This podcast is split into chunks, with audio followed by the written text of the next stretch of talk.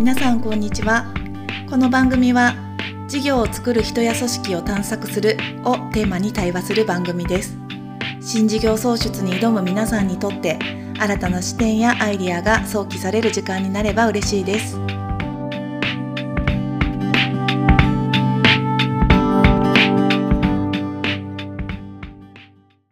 はい、皆さんこんにちは。こんにちはいや今年最後のラジオの時間がやってまいりました。はいよろしくお願いしますお願いしますいや、1年が間もなくうん終わろうとしておりますが、うんね、寒くなったよね、いきなりね。年末感が出て本ますね当。そうですね昨日僕1日外でララグビー観戦してたから、うん体の芯まで冷えるっていうのを久々に体験しましたね。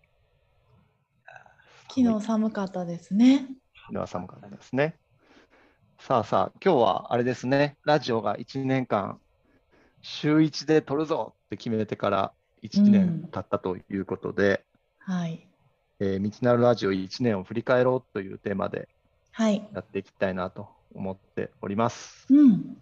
はい。ね聞いていただいている方は、どれだけ何本聞いていただいたかっていうのはあるかもしれませんが、うん。今日話をして、あ、なんかその回面白そうと思っていただいたら、ぜひ、あの、振り返ってね、聞いていただけると嬉しいなと思います。うんうん。うん。ですよね。3月から始めてここまで全部で34本。でうん。今日で35本目で、で来年にというそんな感じですね、もうこれもひとえにじゅんじゅんプロデューサーが本当だよ。頑張ってくれましたあありがとりがとうございます本当にう。ね、めちゃめちゃ楽しかったです。うんこの今までね、あの書いて発信するっていうことが多かったりとか、まあ、セミナーでね、あの話をするってなったけども、こうやってこう15分から20分ぐらいのラジオで、そのテーマに合わせてみんなで話をするのは、すごいね、良い時間だったので、まあ、楽しかったなと思ってます。うん。ね、毎回長くなりすぎてね。そう、15大体ね、分10そうそう、15 15分分ぐらいに収めるのがいいから、今日もね、あんま話さないようにみんなしてね。いやいやいやいやはいはいはい。しましょう。お前だろぐらいの。はい。じゃあ、ちょっとそれぞれさ、印象に残ってるラジオ会を話すっていう感じでいきましょうか。うん。はい。うん。ね。うん。じゃあジョージから。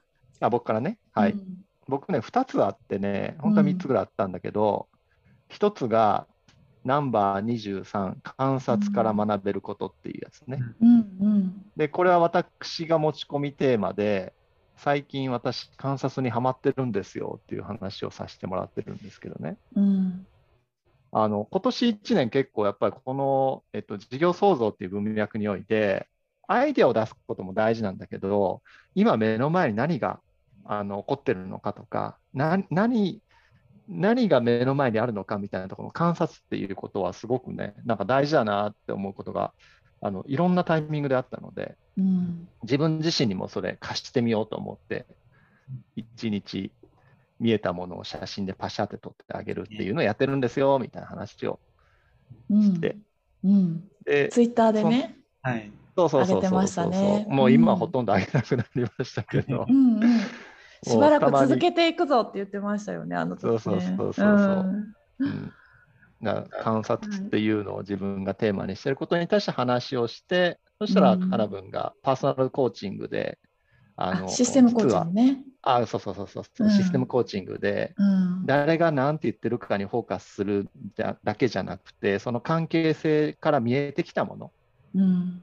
仮説を持たないで、見えたものをフィードバック、2分に1回フィードバックするんですみたいな話をして、うんあ、すげえ観察力養われる、あの、コミュニケーションっていうか、なんかあれなんだなと思って、うん感心したのを覚えておりますね。うんうん。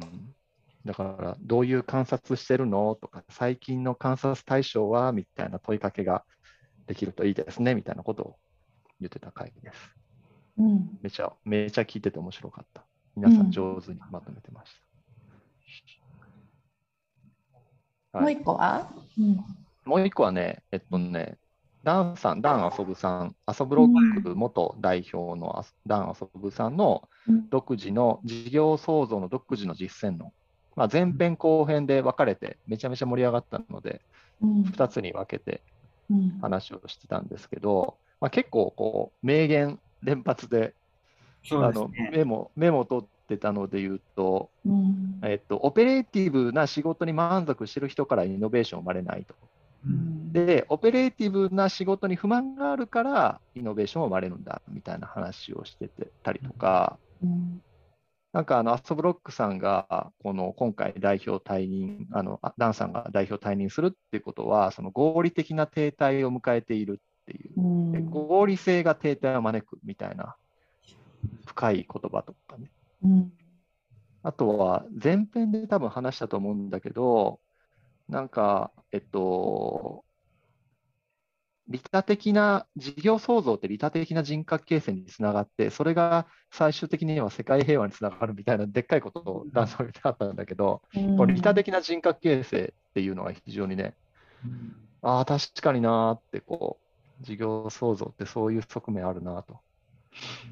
うん、いう話が印象に残ってたので、ぜひまた前編後編聞き直してもらうと、すごくうん。たくさん学びがあるなと思ってましたね。うん。確かに。なんか誰かが言い始めたことをみんなで応援してで PS も PL もあの、ね、オープンにしているからそれ自分がどれだけ、えっと、その応援されているかが分かる。だから自分でそこの幕引きもできるようになるし次やろうっていう時にもまた応援し合うとかなんかそういうこういわゆる一般的な組織においても自発的な挑戦とそれを応援し合う風土ができれば、えー事業に人がつくんじゃなくって人に事業がついていくそういう形が起こり得るんじゃないかっていうなんかそんな話をねされてて、うんとっても興味深い回でしたね。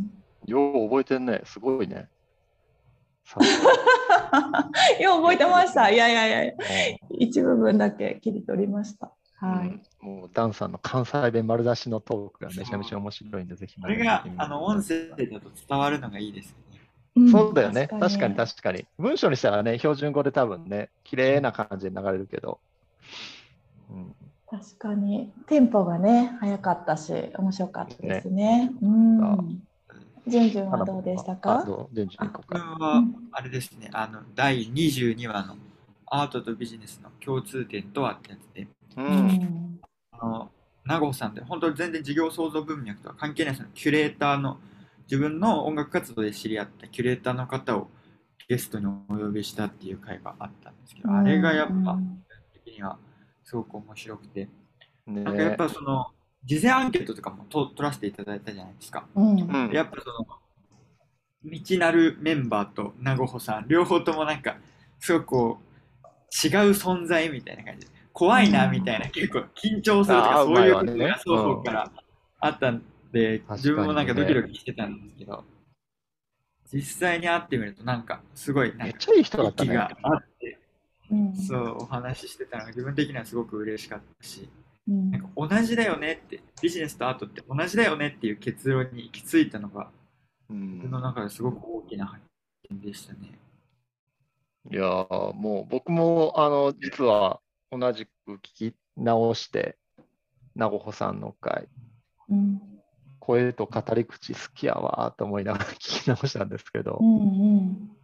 なんかアートって何かを好きになるとか、心が動く瞬間で、実は毎日の中に詰まっているものなんだよっていうようなメッセージとか、うん。ね、うん、なんかそういうのが、あのアートっていうものの高尚さをすごく、あのなんだろうな、自分たちの日常に引き寄せてくれるような言葉で、ああ、そういうことなのか、だから大事なんだなっていうところの腹落ちが、すごくしましたね、直子さんの話聞いて。うん。よかった。確かに。うん。うん。じゃあ、かなぶん聞きましょ はいあー私はですねあの一つはちょっと古いところでう。うん。えーっといつだ？えー、とナンバー14最近のプロジェクトからの学びっていうことであの、うん。どんな最近プロジェクトやってるっていう話を私とジョージがしゃべるっていうそんな回だったんですけど。4月31日。おそうそう。でその時にあのジョージがううんあのある比較的成熟企業さんのあの、うん役員インタビューとかの仕事をしたっていう話をしていて。そうそうででもその中でなんか人から話を聞くっていうことのポイントとかねその話をしてたんですけど後であのお客様から「うちの話してましたよねあれうちの話ですよね」っていうような ツッコミが入って。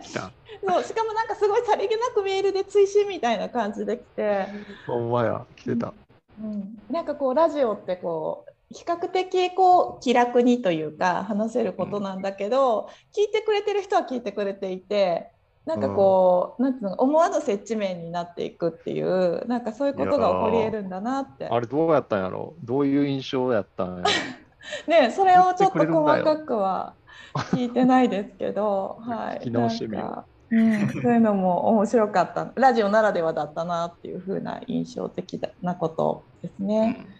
でもう一つはナンバー33、えー新規事業を生み出す思いうんうんということで、はい、あのゲストで川村さんに来ていただいて、河村さつきさんにね、うん、スーツ作ってもらった後だね。そうですね。あのうん。川村さん、あの私たちはカームって呼んでますけど、カームのあの4年前にね、私たちのプロジェクトハッチをあの受けてくださって、今回独立に至った方なんですけど、で彼があの事業をするにあたって改めて振り返った時に自分自身の好きなことででどうしても解決したいことで、課題でうん、でさらになんか自分らしいスタイルで事業運営していくっていうなんかこの3つが大事なんだねみたいななんかそんな話で、えっと喋りうまかったね、カームやっぱり。